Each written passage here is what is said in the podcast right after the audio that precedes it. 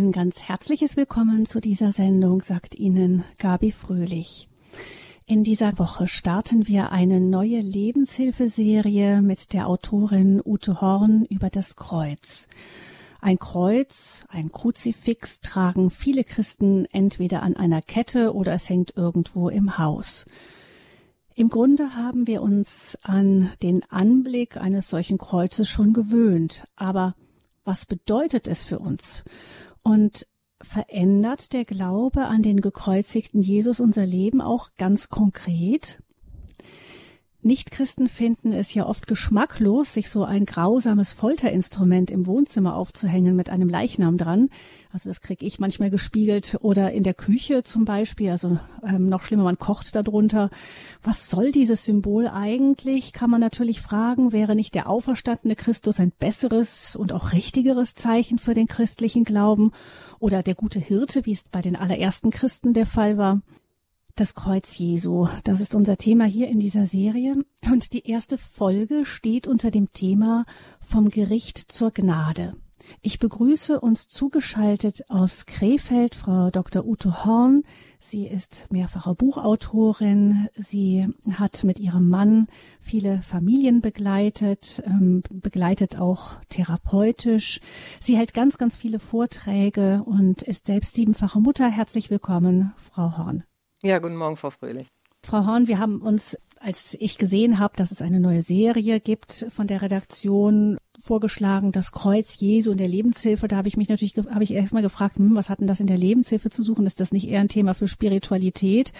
Aber bei näherem Nachdenken habe ich dann gesagt, na ja, gut, also wenn, wenn jetzt das Kreuz für mein Leben nicht irgendwie auch eine Hilfe ist, also nicht als Zweck wie ein Medikament, aber einfach als von der Richtung, auf die ich wähle, auf die ich zugehe und das wieder, das macht ja etwas mit meinem Leben, dann ist es ja irgendwie auch falsch, nicht? Also das heißt, das, das Kreuz habe ich dann hinterher bei näherem Nachdenken gedacht, passt auch in die Lebenshilfe. Ich denke, das haben Sie sich dann irgendwann auch so gedacht. Ja, auf jeden Fall. Also für mich ist überhaupt das zentrale Thema des christlichen Glaubens Vergebung. Und das hat Jesus am Kreuz für uns erwirkt. Und für mich ist das einfach das größte Geschenk, was ich auch leben kann im Alltag, dass ich nicht meinen Sack an ähm, Sünden mit mir rumtragen muss, an dem, was ich falsch mache, sondern es immer wieder bei Gott abgeben kann und dass ich auch von ihm immer wieder die Kraft bekomme, in meiner Familie, in meinem Alltag Vergebung zu leben. Also das ist für mich das Zentrum des christlichen Glaubens und deswegen denke ich, ist das genau mitten im Alltag richtig. Das Kreuz verändert das Leben. Es hat ganz konkrete Auswirkungen für uns. Die Serie hat sieben Folgen. Sieben ist eine göttliche Zahl. Sie steht für die Fülle. Das wissen die meisten von uns. Aber Sie haben die sieben Folgen auch gewählt für die sieben Mal, die Jesus auf seinem Leidensweg geblutet hat. Ist das so gezählt? Sieben Mal? Ja, das ist gezählt. Und wenn wir uns das mal angucken, also er schwitzte Blut. Dann wurde er ins Gesicht geschlagen und das haben die bestimmt nicht zimperlich getan. Ihm wurden die Barthaare ausgerissen. Er wurde gegeißelt. Dann hat er die Dornkrone aufgesetzt bekommen. Danach wurden die Hände und Füße bei der Kreuzigung durchbohrt und zum Schluss hat nochmal ein Soldat ihm einen Speer in die Seite gestellt. Und das sind siebenmal, das sind sieben Blutungen. Jetzt habe ich mir das nicht selber ausgedacht, sondern ich bin angeregt worden durch ein Buch, was ich gelesen habe. Und das hieß Die sieben Wunder des Kreuzes von einem Niederländern, Wilking van de Kamp. Ich habe das Verschlungen dieses Buches, habe es zweimal gelesen, habe dann seine CDs gehört. Er hat das in Bad Gandersheim als Seminar gehalten. Dann habe ich mir noch den Bildband dazu gekauft. Also ich habe das jetzt seit fünf Jahren durchgearbeitet, habe dann selber ein Seminar ausgearbeitet, was ich mit meinem Mann zusammen auf der sogenannten Zeltstadt in Deggingen gehalten habe. Und seitdem werde ich immer wieder zu diesem Thema auch eingeladen auf Frauenwochenenden. Und es hat mich massiv geprägt. Und der Wilkin van der Kamp beschreibt halt, dass Jesus diese siebenmal in den letzten 18 Stunden seines Lebens geblutet hat. Und er ordnet diesen sieben Blutungen auch sieben Angeboten Gottes zu, die wir annehmen oder natürlich auch ablehnen können. Und die Bedeutungen sind, und das werden wir ja in den sieben Folgen auch genauer betrachten, das erste die Vergebung der Sünden, wo wir heute näher drauf eingehen wollen. Dann das nächste ist die Erlösung von der Anklageschrift oder vom Schuldschein. Dann wird die Reinigung des Gewissens dadurch bewirkt, die Heilung, die wir erleben können, auch körperlicher und seelischer Art, Befreiung vom Fluch, die Versöhnung mit dem Vater und die Neugeburt. Also das sind die sieben Bedeutungen und er ordnet sie diesen sieben Blutungen zu. Die sind jetzt von der Reihenfolge her sehr sinnvoll, auch wenn sie jetzt nicht biblisch begründet sind. So würde ich das vielleicht mal sagen.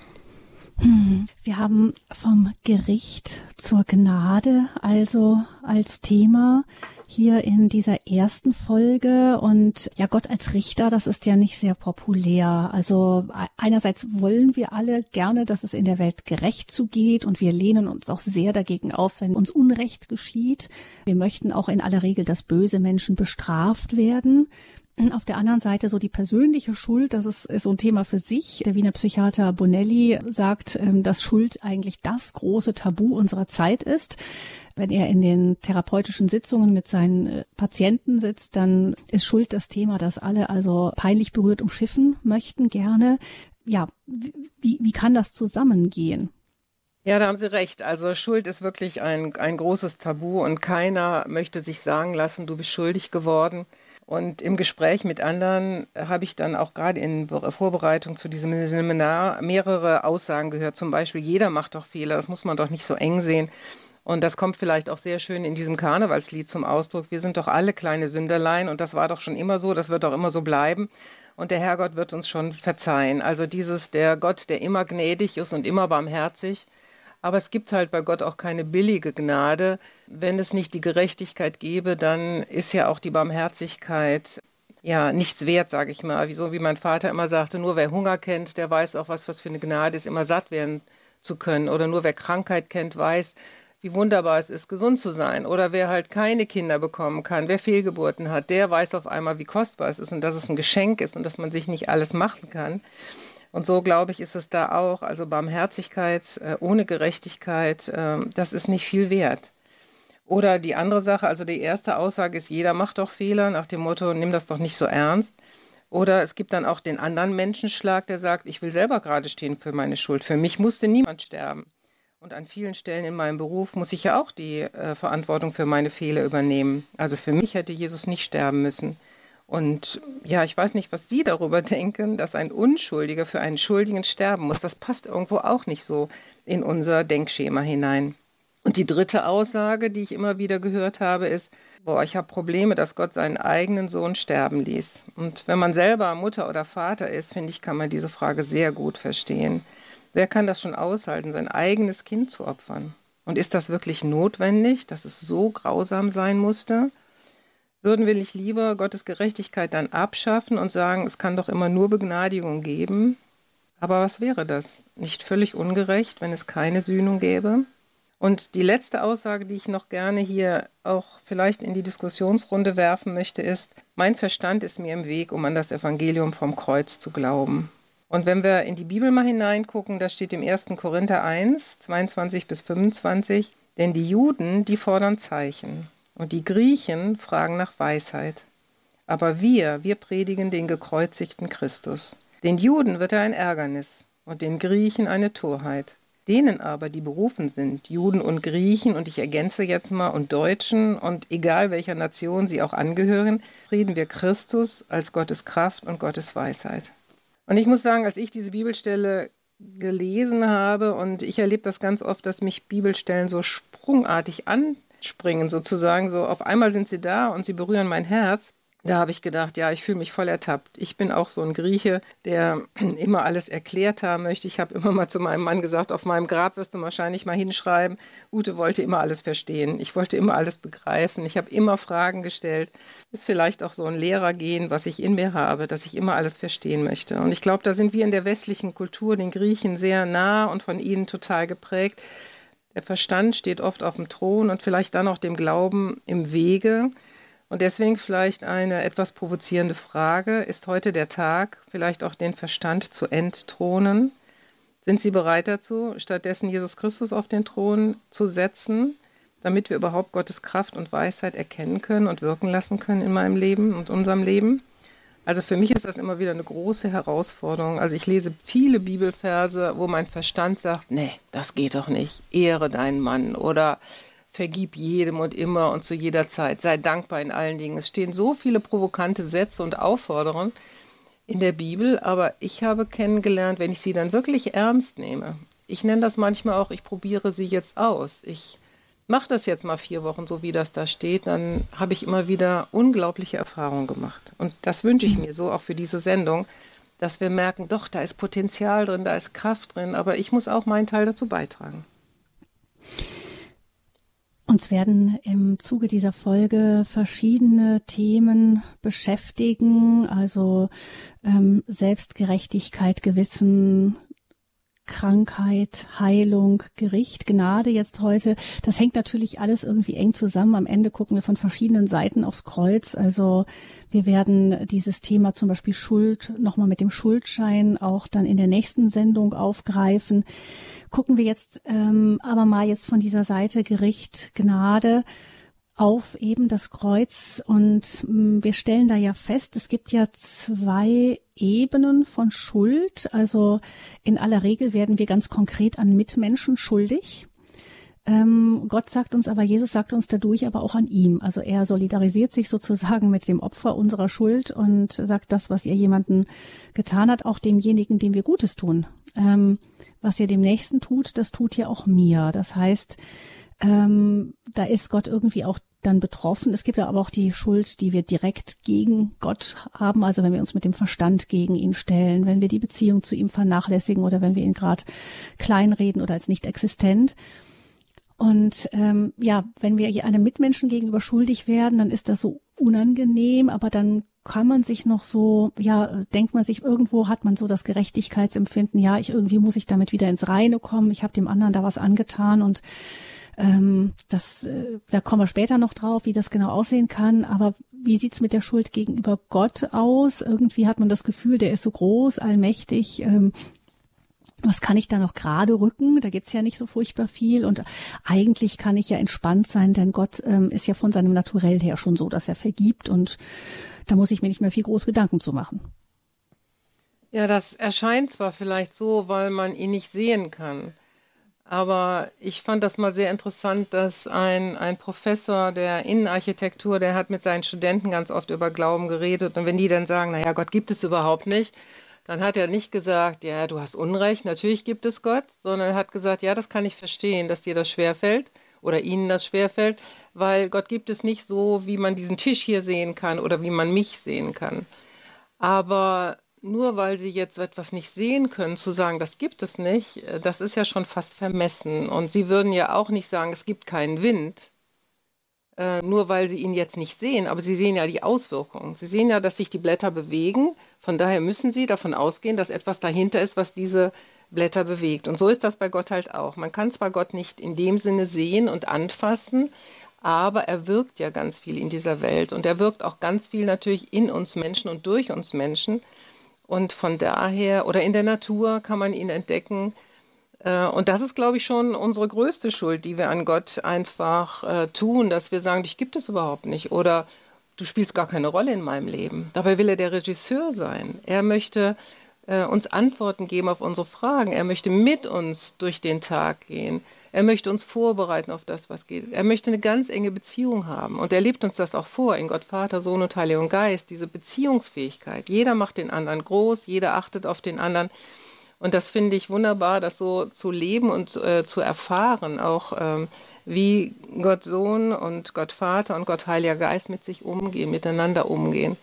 Und so stimmt das, was Sie natürlich sagen, auch dass Jesus sich daran freut, äh, wie wir miteinander umgehen. Und wenn wir aneinander schuldig werden, dann schmerzt ihn das sehr, weil er sagt, boah, das sind meine geliebten Menschen und wie geht ihr miteinander um? Und ihr könntet es doch besser, weil es wird ja immer wieder gesagt, an der Liebe werdet ihr erkennen, ob ihr meine Jünger seid, ob ihr nicht nur Fans von mir seid. Ich denke, es gibt viele Fans von Jesus, die sagen, boah, das, was der gemacht hat, war toll, das war ein super Mensch.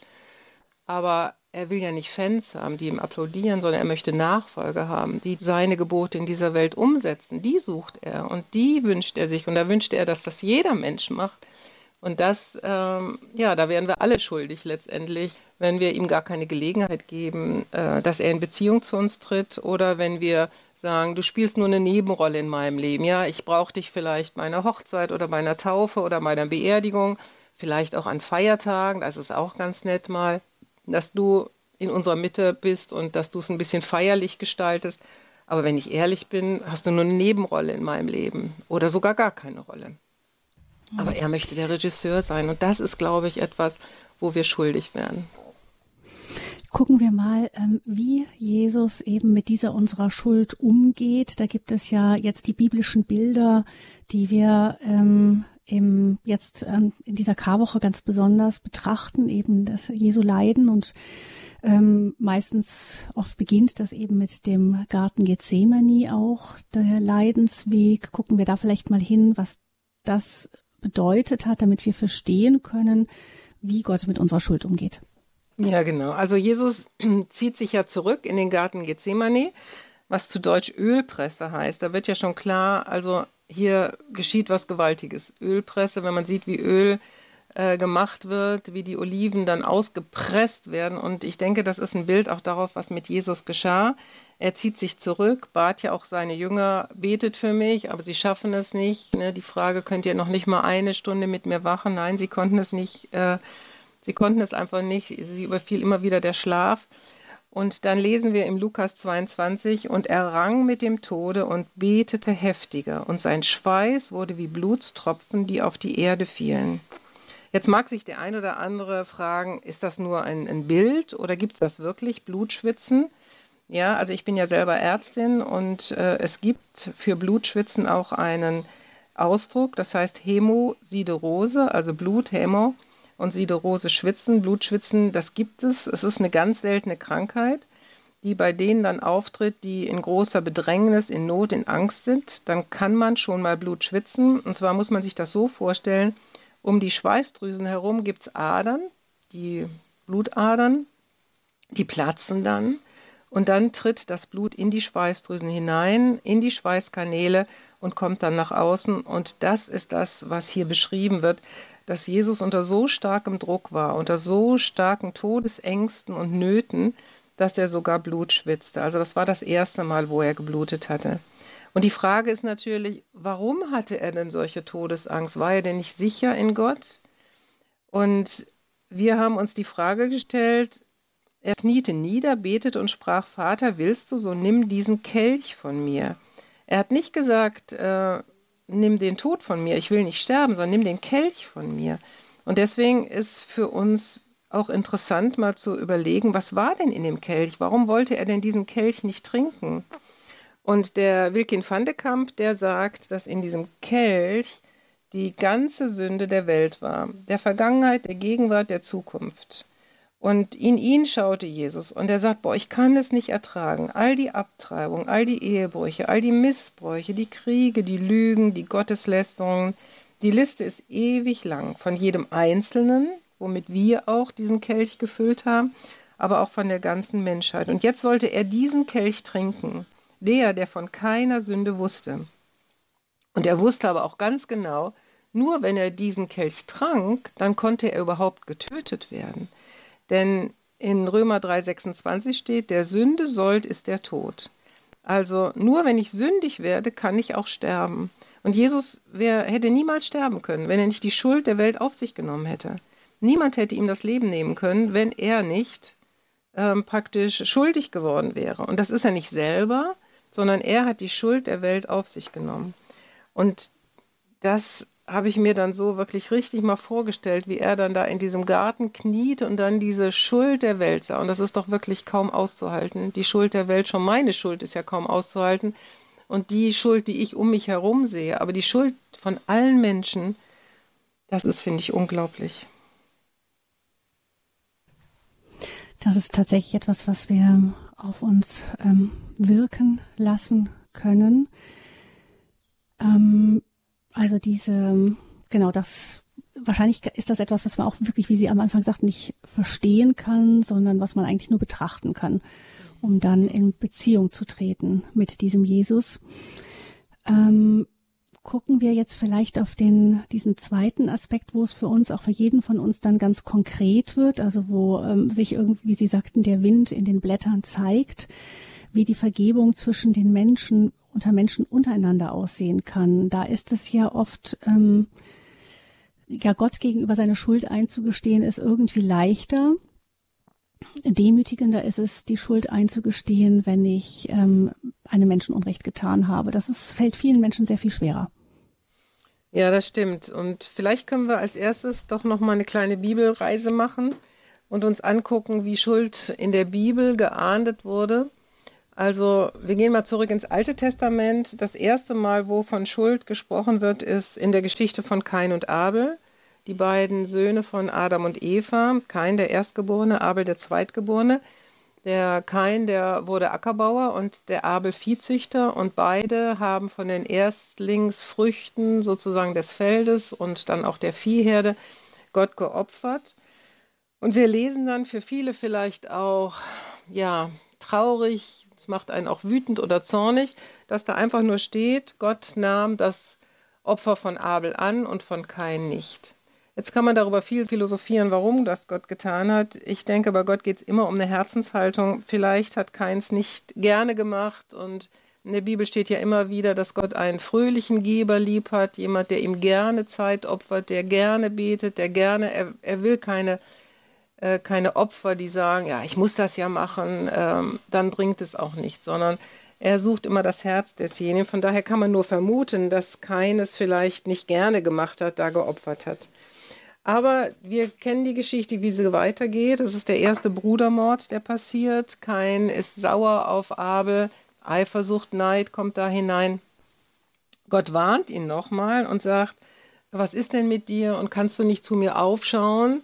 Also woher die Hilfe kommen könnte. Nein, du guckst immer nur auf den Boden, aber das Blut von deinem unschuldig äh, gestorbenen Bruder schreit zum Himmel. Und ich glaube, heutzutage schreit auch viel Blut, was vergossen wird, zum Himmel. Schon alleine die ganzen Abtreibungen, die geschehen und so viel, was zu Gott schreit. Und dann sagt Gott halt äh, zu Kain, ja, es wird jetzt ganz schwierig für dich mit dem Ackerbau und äh, du wirst ruhelos sein und kein sagt, das ist zu schwer, was du mir an Strafe aufbürdest für diesen Mord. Und äh, er sagt dann, ähm, ja, was passiert denn jetzt, wenn ich anderen begegne, die werden mich totschlagen. Und dann sagt Gott, nein, du wirst siebenfach gerecht werden. Also wer dich totschlägt, wird siebenfach gerecht. Also es ist eine Eskalation, nicht ein Menschenleben gegen ein Menschenleben, sondern eins gegen sieben. Und wenn wir dann weiter gucken im Mose 4, 24, dann ist es sogar, dass ein Lamech sagt, nein, der Kain wurde siebenfach gerecht und ich werde 77-fach gerecht. Das ist sehr interessant zu sehen, da ist eine Eskalation, es wird immer schlimmer. Und das, was wir oft so sagen, Auge um Auge, Zahn um Zahn. Ich habe einen Freund, der sagt immer, wenn ich schon Christ bin, dann nach dem Alten Testament, Auge um Auge, Zahn um Zahn. Aber das ist eigentlich schon eine Deeskalation von Rache, also von 77 Mal zurück auf einmal. Ja? Also du darfst nur noch praktisch das rächen, ein Leben für ein Leben, ein Zahn für ein Zahn, ein Auge für ein Auge, da wird es, geht es wieder zurück. Und dann geht es aber weiter sogar auf Null. Das finde ich auch sehr interessant. Und dann sagt Gott, nein, ich will Rache üben. Gott sagt, mein ist die Rache. Und das sagt er auch im Neuen Testament nochmal. Recht euch nicht selbst, meine Lieben, sondern gebt Raum dem Zorn Gottes. Denn es steht geschrieben, die Rache ist mein. Also da kommt schon, äh, dass Gott uns auffordert, überhaupt keine Rache zu üben. Und letztendlich beten wir das ja immer, wenn wir im Gottesdienst sind, wenn wir das Vaterunser bitten. Da steht, vergib uns unsere Schuld, wie wir vergeben unseren Schuldigern. Das ist ein Versprechen, was wir Gott geben. Ja, wir möchten, dass du uns genauso behandelst, wie wir die anderen behandeln. Also ich möchte meinem Bruder vergeben und dafür glaube ich, dass du mir auch vergeben wirst, in dem gleichen Maß. Also wir haben das in der Hand, wie Gott uns vergibt. Und ich fand diesen Satz mal sehr schön, wer nicht vergibt, zerstört die Brücke, über die er selbst einmal gehen möchte.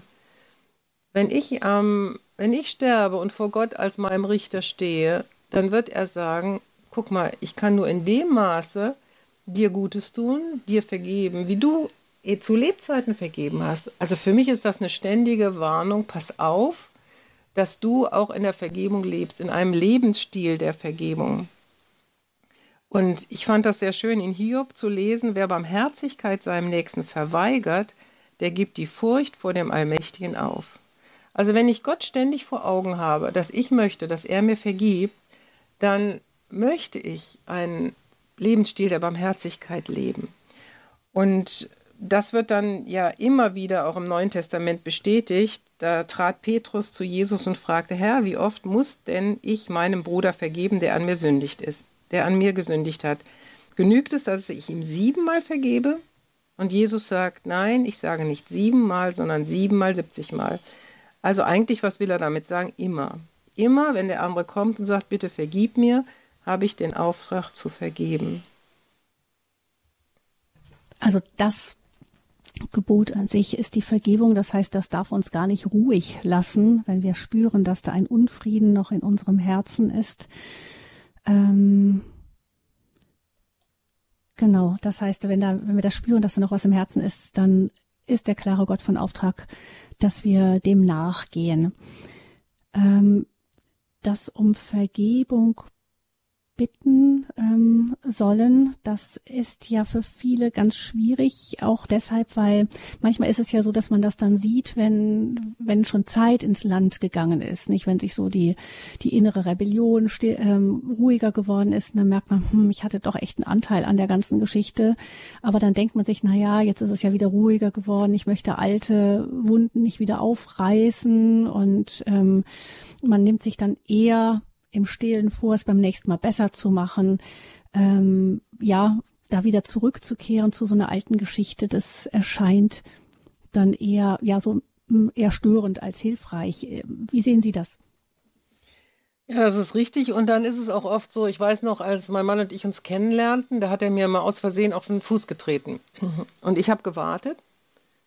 Und dann sagt er, wie, was ist denn? Ja, ich sage, mal, du hast mir gerade auf den Fuß getreten, das hat mir wehgetan. Äh, kannst du dich dafür nicht entschuldigen? Und er sagt, wieso habe ich doch nicht absichtlich gemacht? Also da kommt auch noch dieses, wenn ich es nicht absichtlich mache, brauche ich mich noch nicht mal für entschuldigen. Und da haben wir lange Diskussionen gehabt, dass ich sage, natürlich, ich erwarte, dass du dich bei mir entschuldigst, egal aus welchen Gründen du das gemacht hast. So nach dem Motto, Unwissenheit schützt nicht vor Strafe, haben meine Eltern immer gesagt. Äh, wenn du nicht weißt, dass du an einer roten Ampel halten musst und du fährst drüber, wirst du trotzdem verurteilt, auch äh, wenn du sagst, das habe ich nicht gewusst. Also ich bin jetzt neu in das Land reingekommen, ich wusste nicht, dass man an einer roten Ampel stehen muss. Dann schützt dich das nicht von der Strafe. Und so ist es auch, selbst wenn du es nicht absichtlich gemacht hast, du aber jemand anderen wehtust, ist es doch geboten zu sagen, es tut mir leid, ich entschuldige mich dafür. Aber selbst in diese Dinge geht es ja hinein. Und ich habe da auch wieder ein sehr interessantes Buch gelesen. Und zwar kennen viele von uns den Gary Chapman. Der hat uns die fünf Sprachen der Liebe geschenkt, indem er beobachtet hat, wie Paare miteinander umgehen. Und da hat er schon mal behauptet, es gäbe eine Muttersprache der Liebe. Und wenn die gesprochen wird, dann fühlt sich der Mensch geliebt. Da ging es um qualitative Zeit mit dem anderen haben, Hilfsbereitschaft, Zärtlichkeit, Lob und Anerkennung und Geschenke. Und er hat jetzt mit einer Jennifer Thomas zusammen ein neues Buch herausgegeben und das heißt Die fünf Vergebungssprachen und mit dem Untertitel Die Kunst wieder zueinander zu finden. Und darin untersuchen die beiden Paare, wie sie sich gegenseitig entschuldigen und stellen auch da fest, dass unterschiedliche Menschen unterschiedliches sich wünschen. Also offensichtlich ist es auch da so, dass jeder eine, sage ich mal, Muttersprache des Vergebens hat oder eine Lieblingssprache, wie man das auch nennen würde. Und ich würde gerne diese fünf äh, Vergebungssprachen mal vorstellen. Das erste ist, es tut mir leid.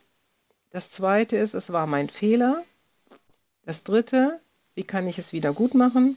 Das vierte, es soll nicht wieder vorkommen.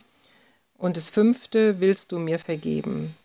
Und wir würden jetzt nacheinander diese fünf Sprachen mal durchgehen, auch anhand von Beispielen aus unserer Ehe und unserem Freundeskreis. Und wir fangen mal an mit der ersten Vergebungssprache. Es tut mir leid. Das ist meine Vergebungssprache Nummer eins. Ich möchte, dass mein Gegenüber meine Gefühle, die ich dabei gehabt habe, als ich verletzt wurde, wahrnimmt und versteht und mir das auch dann spiegelt. Ach, ich habe jetzt verstanden, was ich getan habe. Ich möchte ein Beispiel nennen. Ich habe meinen 60. Geburtstag groß gefeiert. Mein Mann und ich haben uns eigentlich ausgemacht, dass ich diese Feier gestalten darf und dass er mir dafür kein Geschenk macht.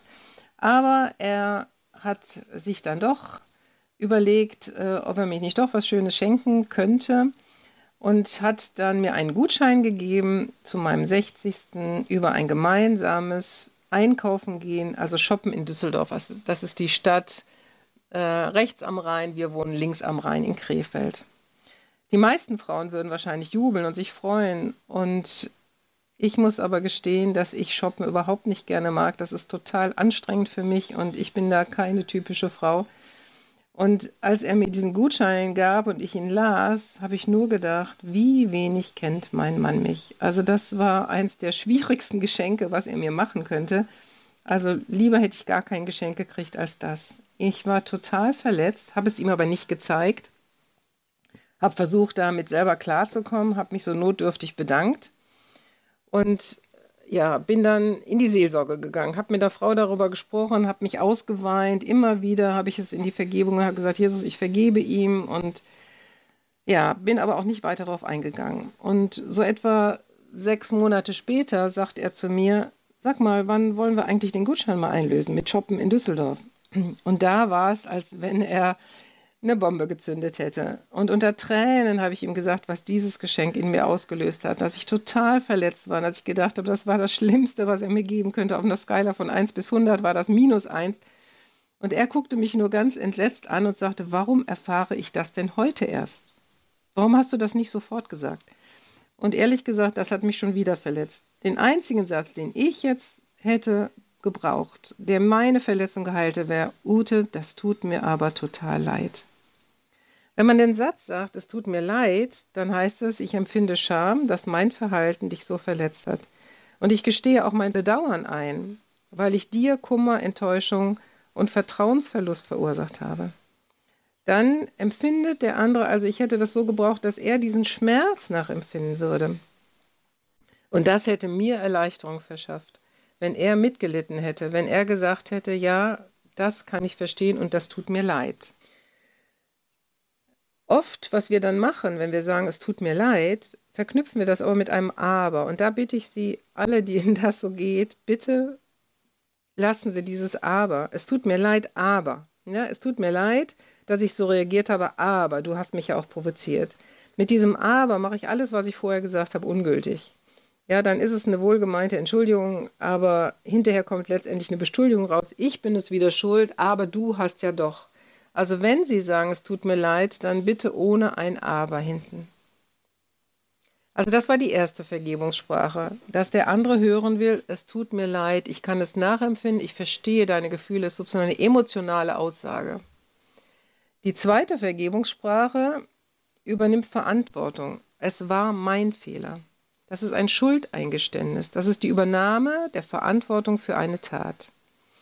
Ein Freund von uns sagte, da bin ich voll dabei. Das ist meine Vergebungssprache Nummer eins. Ich habe meinen Kindern immer gesagt, ihr könnt den größten Scheiß in eurem Leben machen, aber steht dazu. Mir ist es ganz wichtig, dass ihr eure Fehler zugebt und dass ihr zu mir kommt und mich nicht belügt. Und immer wieder merken wir an uns selbst oder auch an unserem Partner, wie leicht wir doch geneigt sind, unser eigenes Fehlverhalten dem anderen in die Schuhe zu schieben. Ich brülle herum und fühle mich hinterher unwohl, aber ich entschuldige mich damit dass ich sage, naja, wenn ich es leiser gesagt hätte, hätte es ja keiner verstanden. Ich habe ein Recht darauf, rumzuschreien. Oder auch, Angriff ist die beste Verteidigung. Ja, ich komme zu spät, entschuldige mich aber nicht und wenn ich angeklagt werde, heißt es ja, du bist ja auch oft zu spät. Aber warum fällt es uns eigentlich so schwer, Fehler einzugestehen? Das haben Sie ja auch am Anfang der Sendung schon mal gesagt. Ist Schuld nicht das größte Tabu, was wir im Moment erleben in unserer Gesellschaft? Warum fällt es uns so schwer? Und unser Freund sagte, ja, weißt du, wenn ich auf der Arbeit Schwäche und Fehler zugebe, dann verstehen das viele nicht, da uns folgender Satz von klein an eingeprägt ist. Wer Verantwortung für Fehler übernimmt, der gesteht Schwäche ein. Und nur Schwächlinge geben etwas zu. Kluge rechtfertigen ihr Verhalten. Und in der Welt werden wir auch trainiert. Gib ja nicht zu, sprich erstmal mit dem Anwalt. Es geht gar nicht um die Wahrheit. Es geht darum, dass ich Recht bekomme. Aber wie unreif ist denn dieses Verhalten? Das erleben wir ja oft an den eigenen Kindern. Ne? Wenn kleine Kinder, die erfinden oft die lichtigsten Ausreden, um keine Schuld eingestehen zu müssen. Da fällt das Glas um oder vom Tisch sogar. Und dann sagen sie, ja, Papa, du hast das, den Becher zu voll gemacht. Und deshalb ist der Kakao verschüttet worden. Oder wenn sie über ein Stuhlbein fallen, was machen sie dann? Sie stehen auf, treten gegen das Stuhlbein und sagen, du blöder Stuhl, du hast mir wehgetan. Aber ist es nicht so, dass reife Erwachsene Verantwortung übernehmen für ihr Tun? Und kaum etwas ist so wirkungsvoll, als mit gesundem Menschenverstand und innerer Stärke seine Fehler zuzugeben. die Konsequenzen zu tragen und wieder neu anzufangen.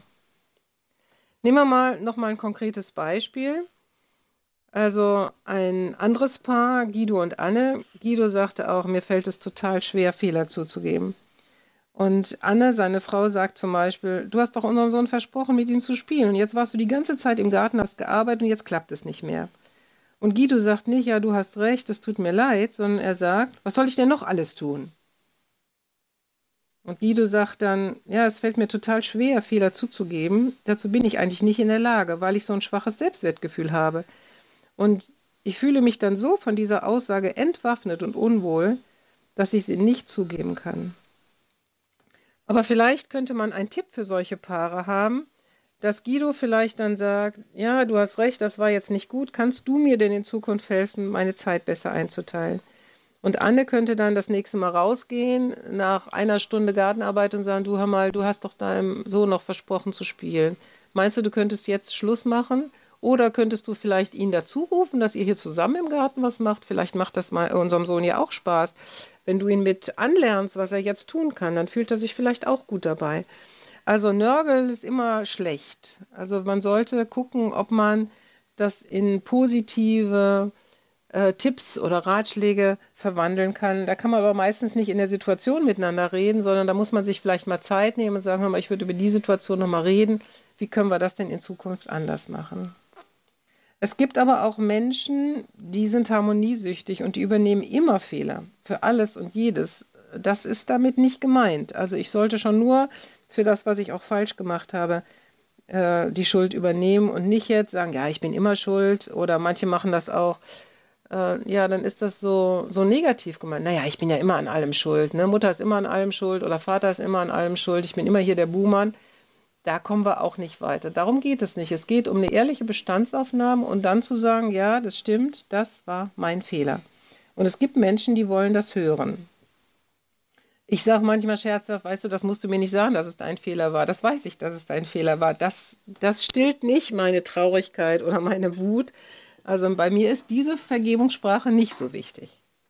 Schauen wir mal zu der dritten Vergebungssprache. Wie kann ich das wieder gut machen? Das ist die Vergebungssprache Nummer eins meines Mannes.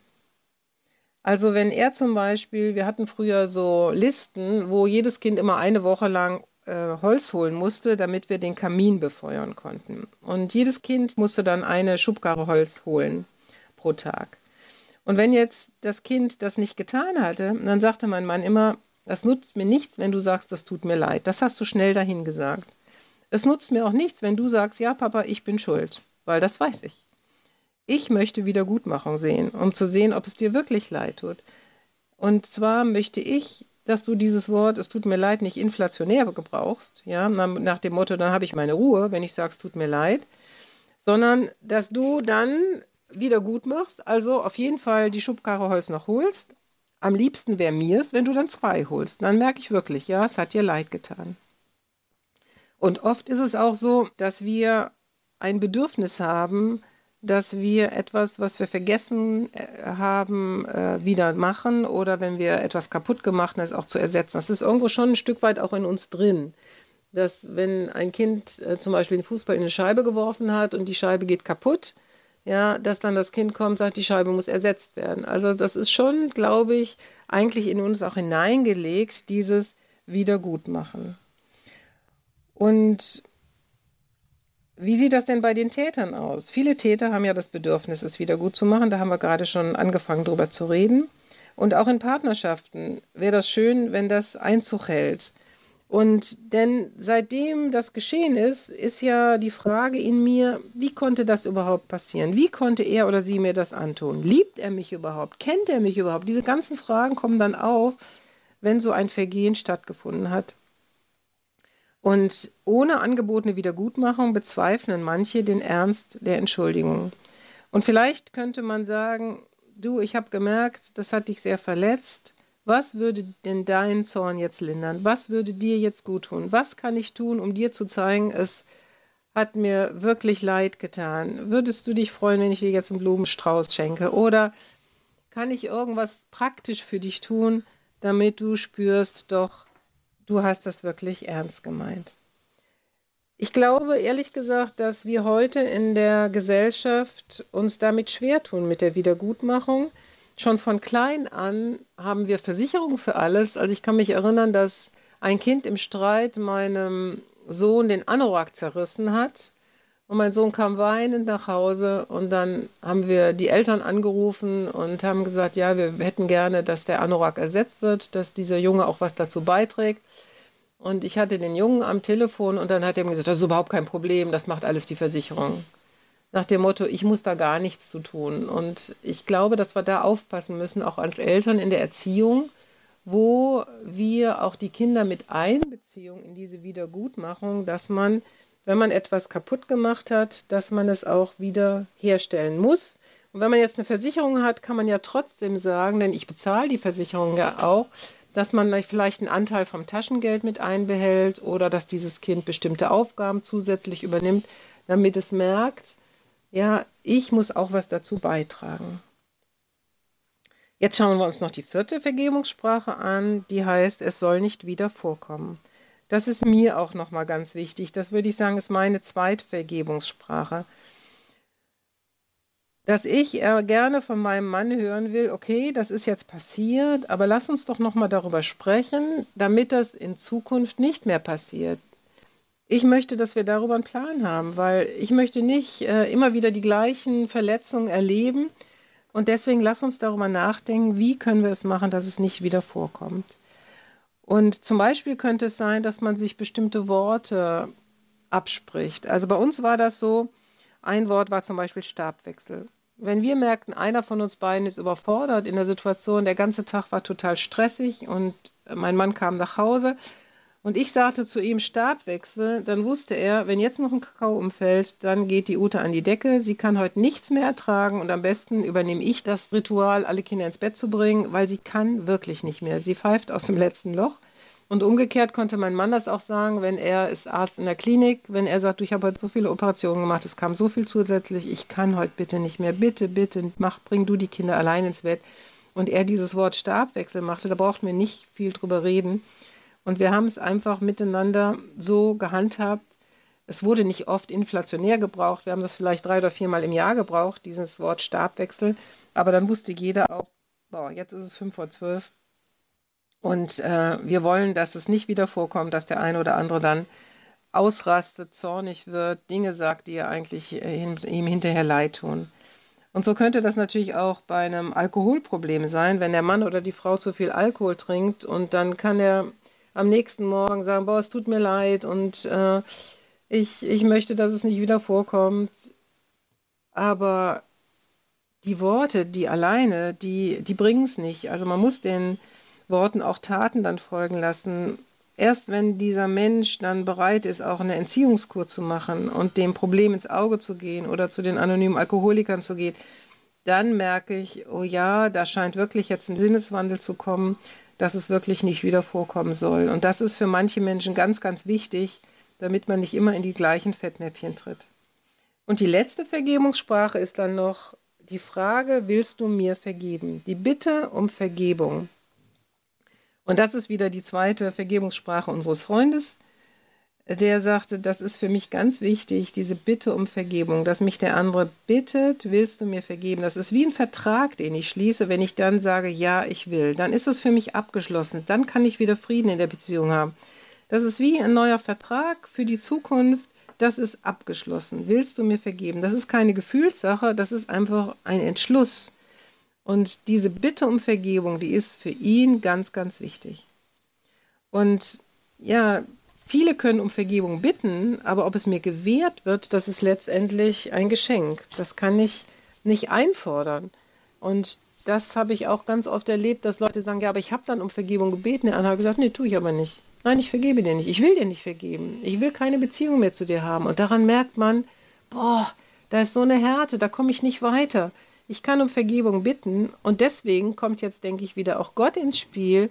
Ich kann aber Gott um Vergebung bitten. Also ich sage, du siehst, der Mensch will mir nicht vergeben, aber vergib du mir bitte, dass ich an diesem Menschen schuldig geworden bin. Ich kann nicht mehr als um Vergebung bitten.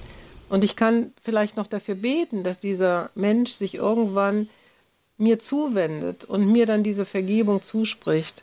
Aber das ist für mich ein ganz, ganz großer Trost, dass Gott mir dann aber vergeben kann. Also die haben da jetzt viel gehört die ähm, eben sehr praktisch auch die Sprachen der Vergebung. Vielleicht sind die manchen von uns neu. Auf der anderen Seite habe ich auch gedacht, Frau Horn, als ich Ihnen so zugehört habe, die ähm, diese Sprachen der Vergebung, die kommen bei uns zum Beispiel in der Beichte im Grunde alle vor. Wenn wir auch zu Gott gehen, der scheint diese Sprachen der Vergebung auch zu können. Da ist die ja. eine Voraussetzung für eine wirklich echte Beichte, ist, dass man bereut. Also die Reue muss erstmal da sein. Dann gibt es um die Übernahme von Verantwortung. Man muss es ja bekennen, nicht? Dann mhm. in dem Moment übernimmt man Verantwortung dann bittet man eben Gott um Vergebung und dazu gehört in aller Regel auch eine Buße, also irgendein Buß, ein kleiner Akt, irgendein Zeichen, das ist meistens eine symbolische Geste, die ein Zeichen der Umkehr sein soll. Ähm, wenn es etwas Konkretes ist, wird ein, ein guter Priester normalerweise auch auffordern, ähm, wieder dahin zu gehen und wirklich ähm, Buße zu tun. Und dann auch der feste Vorsatz, die Sünde künftig zu meiden. Also das sind im Grunde auch genau diese Sprachen der Vergebung, die, ähm, die dieses ganze Ritual auch erst äh, ganz machen, vollständig machen. Fand ich sehr spannend, Ihnen dazu zu hören und auch zu sehen, wie genau das auch im Alltag eben eine Hilfe sein kann.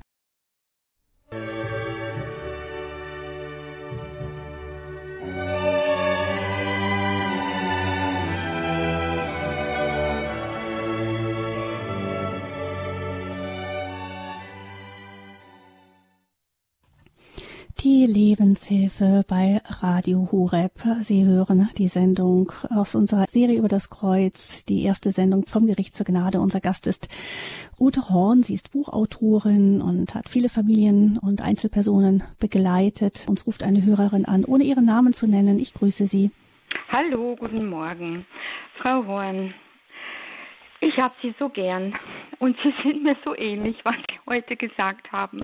Und ich danke Ihnen von Herzen für Ihren super Vortrag. Frage, wenn einer weder von Jesus Christus was wissen möchte und es gibt so viel zu verzeihen und er sieht seine Schuld überhaupt nicht ein, macht alles klein und ich ich habe während der Sendung gemerkt, dass mir ganz viel Trauer wieder hochkommt, ganz viel Schmerz und ganz viel Wut auch und ich es immer wieder probiere, immer wieder, natürlich aufgrund dessen, dass ich Jesus Christus liebe und weiß, dass er mich liebt und mir vergeben hat, so muss ich ja auch vergeben, aber wenn ein Ehepartner überhaupt nicht will und es macht mich krank, ja, körperlich sehr krank und ich hm. möchte trotzdem das Richtige tun und ja, wie ist es, wie, ich wollte Sie fragen, ja, ich bete und bete, dass der Herr kommt, der Heilige Geist, und ihn erfüllt, mein Mann. Und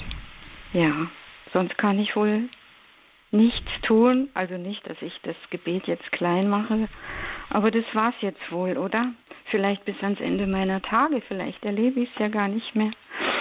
Ja, da würde ich mhm. jetzt auf eine Antwort hoffen und bitten. Danke. Ja, ich antworte gerne darauf. Ähm, Sie haben gesagt, dass, ähm, dass der Partner nicht darauf eingeht und seine eigene Schuld nicht sieht und nicht erkennt, ähm, dass sie das krank macht. Darauf möchte ich eingehen. dass Sie niemanden äh, die Macht geben dürfen, dass er sie krank macht. Ich glaube, wir müssen unser Herz behüten und beschützen. Das, das steht auch so in der Bibel, behüte dein Herz mit allem Fleiß, denn daraus äh, entspringt sie. Ja. Und, äh, Wie geht da das? Ja, dass Sie sagen, äh, Jesus, ich bitte dich immer wieder darum, dass ich mein Herz behüten kann. Und ich werde diesem Mann nicht die äh, Macht geben über mein Leben, nicht darüber, dass er mich krank macht.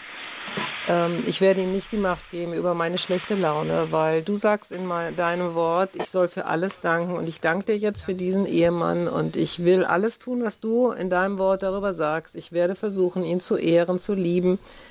Und ja. Äh, ich ja. werde ihm trotzdem vergeben, weil ich kann nur mich ändern. Und wenn ich mich ändere, kann ich hoffen, dass er sich auch ändert. Und oh, ja. dass ich äh, trotzdem aber bitten kann natürlich, dass sich sein Herz mir zuwendet. Und das fand ich mal eine sehr schöne Aufforderung, dass mir jemand gesagt hat, wenn du für jemanden betest, A, müsste deine Beziehung dann rein zu Gott sein, weil das geht sonst gar nicht und auch rein zum anderen weil sonst hast du nicht die Kraft zu beten, sonst ist auch dein Gebet nicht möglich. Also wenn du für ihn betest, wenn du zu Gott betest, dann sind diese beiden Kanäle frei und dann kann sich auch das Herz des anderen mir zuwenden. Äh, das hat mir sehr geholfen. Also ich möchte niemanden, keiner Krankheit, keiner Corona-Epidemie, niemanden möchte ich die Macht über mein Leben geben, sondern nur Jesus Christus. Er ist der Regisseur in meinem Leben. Okay. Und ich fand das sehr interessant, zum Beispiel eine Frau, die an Leukämie erkrankt war und hatte vier kleine Kinder, die war trotzdem sehr fröhlich und die wurde gefragt, wie kannst du fröhlich sein, wenn du an Leukämie sterben wirst? Und dann mhm. sagt sie, ich sterbe doch nicht an Leukämie. Ich gebe keiner Krankheit die Macht über mein Leben. Ich sterbe nur, wenn Jesus Christus sagt, ich hole dich jetzt heim, deine Zeit hier auf der Erde ist zu Ende. Wenn er oh. das durch eine Leukämie tun möchte, dann ist das für mich in Ordnung, aber ich gebe keiner Krankheit die Macht über mein Leben. Das ist aber Und, schön.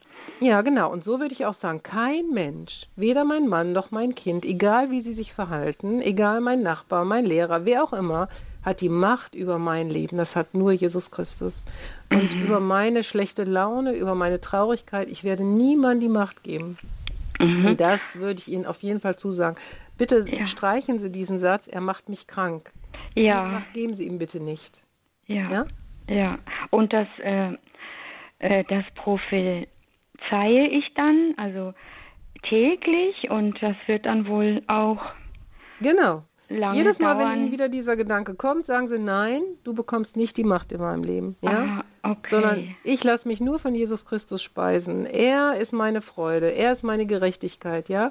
ja Und ähm, ja. ja. letztendlich, ich danke dir sogar, Jesus, dass ich in diesem Mann oder dieser Situation vergeben lernen darf. Ja, das ist wahr. Ja? Dann bedanke ich mich von Herzen und wünsche Ihnen und Ihrer Familie gesegnete Auferstehung im Herrn und bleiben Sie gesund. Vielen Dankeschön. Dank Ihnen auch, ne? Danke. Hm. Dankeschön für Ihren Anruf. Von Herzen Gottes Segen Ihnen. Und dann hören wir als nächstes Frau Heinzel aus Vierheim. Grüße Sie, Frau Heinzel. Ja, ich grüße Sie. Also ich bin mit allem, was Sie sagen, einverstanden. Aber mitunter ist auch jeder anders erzogen. Und ich bin sehr katholisch erzogen und habe immer darauf bestanden, dass ich sonntags eine Messe bekomme und dass ich, also mein Mann hat sich nachher darauf eingestellt. Er war halt nicht so erzogen wie ich und beten habe ich ihm gelernt. Mhm. Aber dann, also bei Ihnen bin ich mit allem und ich stütze mich immer auf meinen Herrgott. Und wenn meine Söhne zu mir sagen, Mutter, du musst jetzt nicht viel raus, ich sage, gehe ja auch ganz selten, aber also ich bin der Meinung, dass ich es nicht bekomme, weil er mir das fernhält. Denn ich bin ja schon sehr alt und mein Mann hat sich vor drei Jahren von mir verabschiedet, was ich sehr schlimm fand.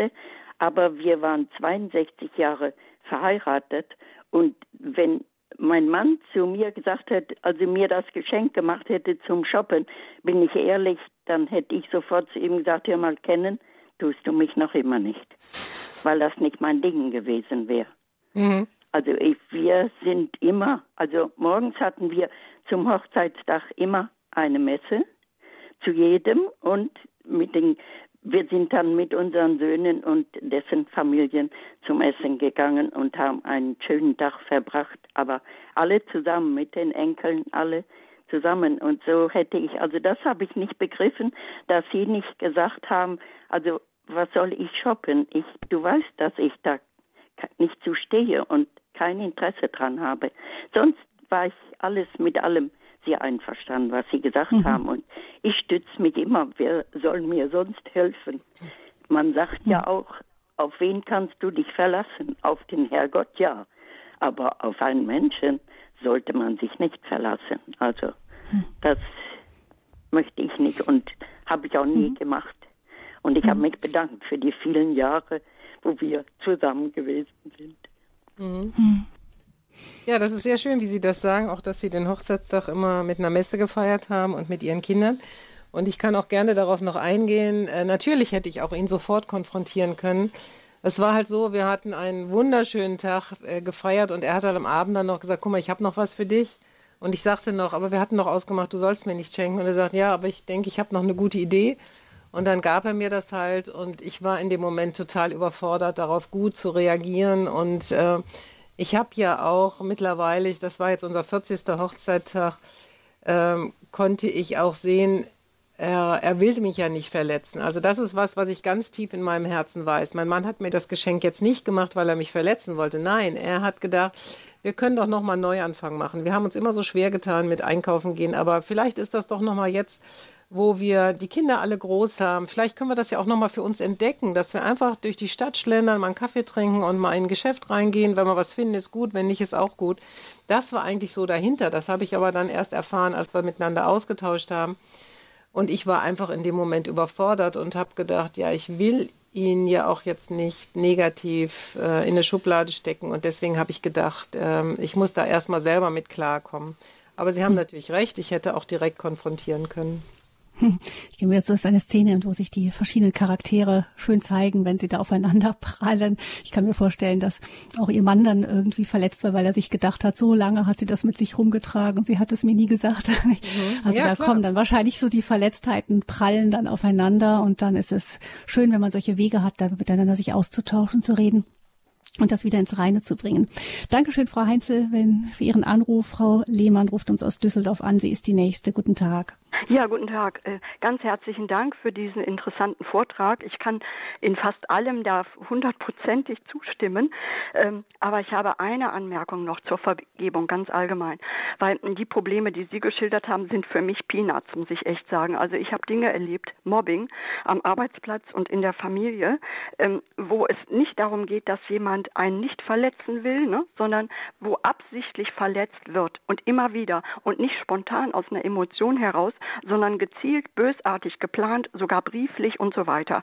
Ähm, also falsche Behauptungen, Lügen, Betrüge und so weiter. Ähm, und da fällt es so schwer zu vergeben, weil diese Sachen ja immer wieder kommen. Diese Verletzungen hören nicht auf, die kommen immer wieder neu. Und da habe ich für mich herausgefunden, ich sage, Gott, ich gebe es dir ab. Ich gebe es dir. Ich vergebe dem Menschen nicht. Ich möchte, dass er bestraft wird im Grunde. Ich bin kein Rächer. Ich tue dem nichts. Ich stelle mir noch nicht mal eine Ohrfeige vor innerlich. Aber ich möchte, dass Gott, er sagt ja im Neuen Testament und im Alten Testament, mein ist die Rache, spricht der Herr. Und es gibt wirklich Menschen, da müssen wir uns drüber klar sein, die sind bösartig. Wenn ich an die Missbrauchsfälle denke, gerade in den Kirchen und so, das ist nicht ein Versehen und mal eben einer Lust nachgehen, das ist richtig bösartig.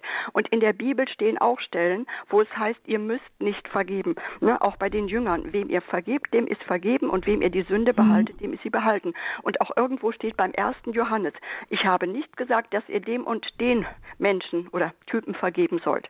Und äh, ganz wichtig finde ich noch, dass mal betont wird, äh, dass es keinen Vergebungszwang gibt. Es gibt Menschen, die haben so gelitten und dann müssen sie noch leiden, indem sie dem Täter vergeben müssen. Und zwar, es gibt kein allein vergeben müssen. Äh, Gott gibt uns die Möglichkeit, vergeben zu dürfen, das wegzugeben an ihn, damit wir frei sind. Denn die Stelle bei Lukas ist für mich die wichtigste.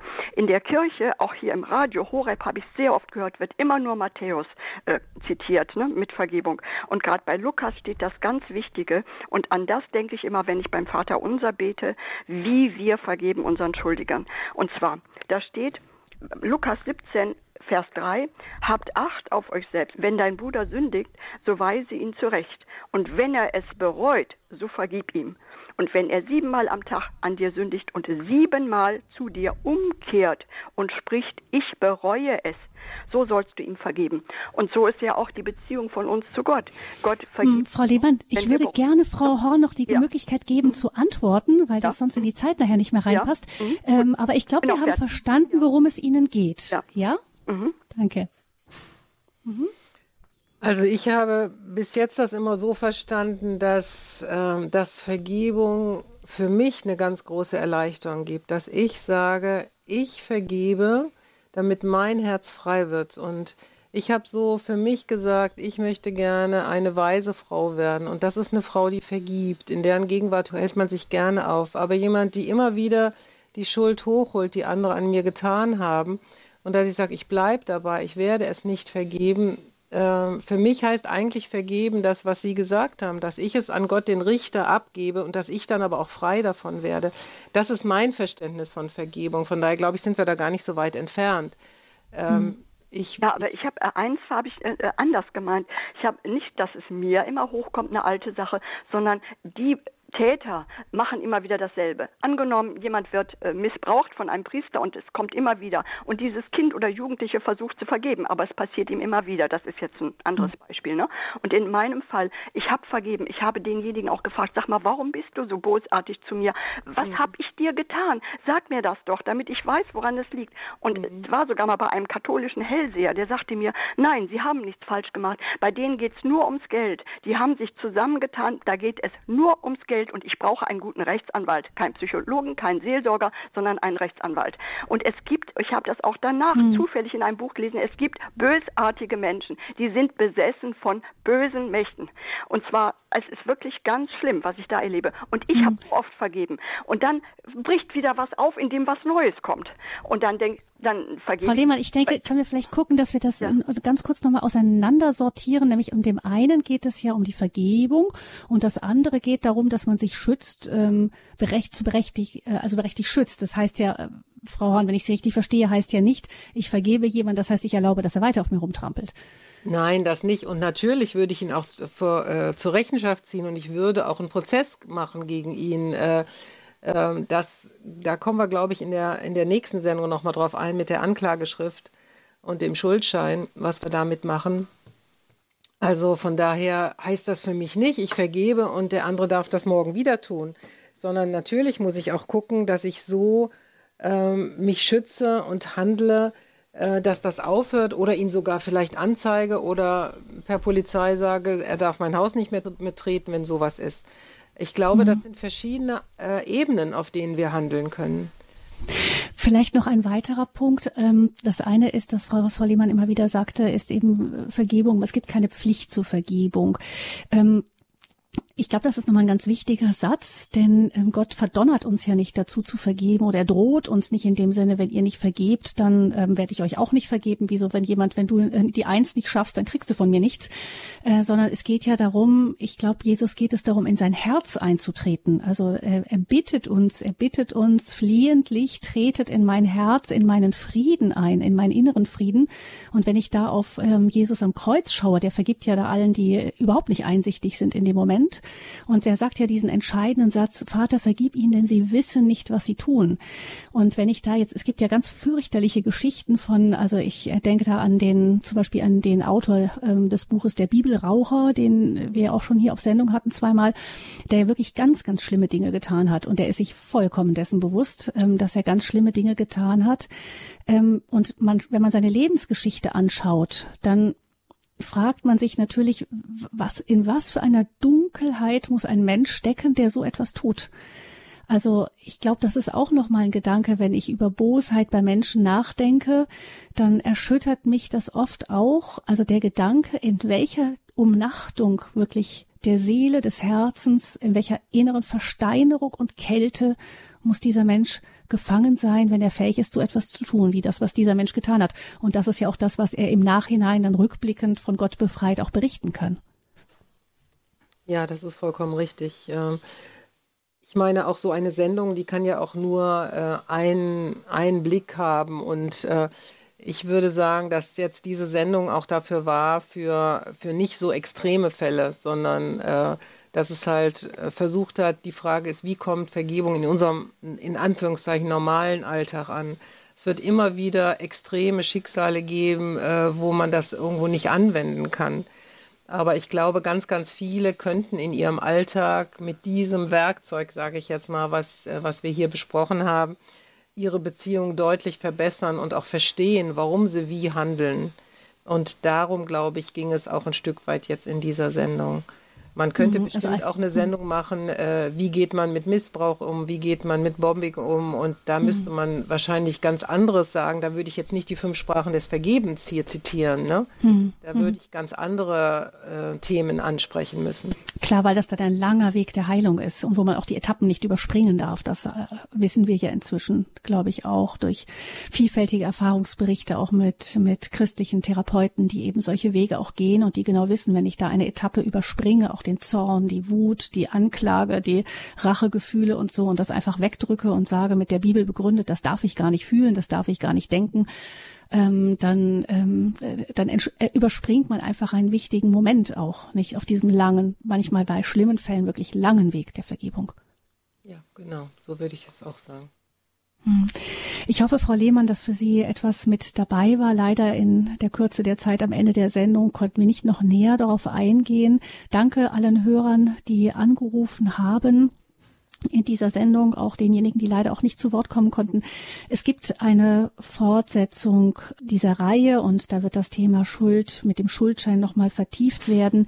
Von der Anklageschrift zum Erbschein ist dann die zweite Folge in dieser Serie vom Kreuz. Vielen Dank, Frau Horn, dass Sie sich Zeit genommen haben, in dieser Karwoche in dieses Thema mit uns gemeinsam einzusteigen.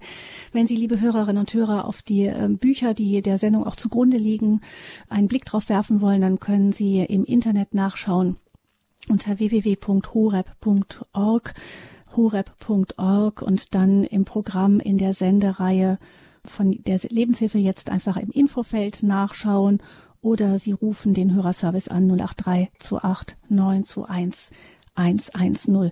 Gabi Fröhlich wünscht Ihnen allen, Frau Horn und unseren Hörerinnen und Hörern von Herzen eine weitere gesegnete Karwoche noch. Dankeschön.